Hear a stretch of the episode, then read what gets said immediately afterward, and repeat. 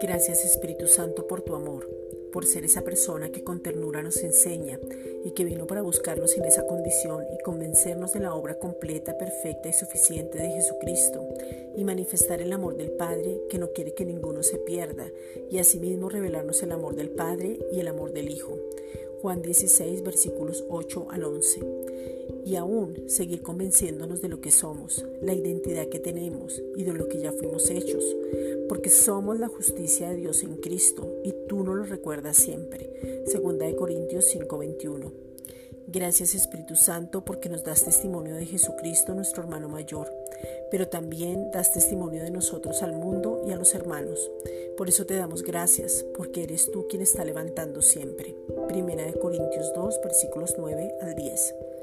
Gracias Espíritu Santo porque nos convenciste del pecado de no creer en Jesús y ahora nos convences de la palabra de justicia para poder madurar y edificar y ser edificados. Juan 16 versículos 8 al 10.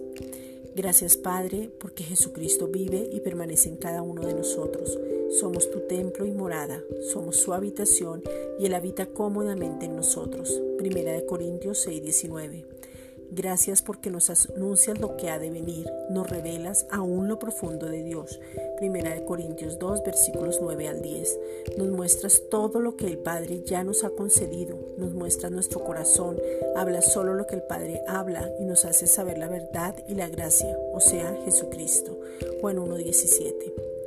Gracias Espíritu Santo porque nos guías para tomar decisiones claras y oportunas.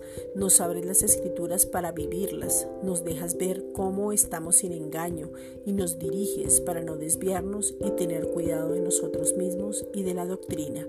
Primera de Timoteo 4:16. Gracias Espíritu Santo.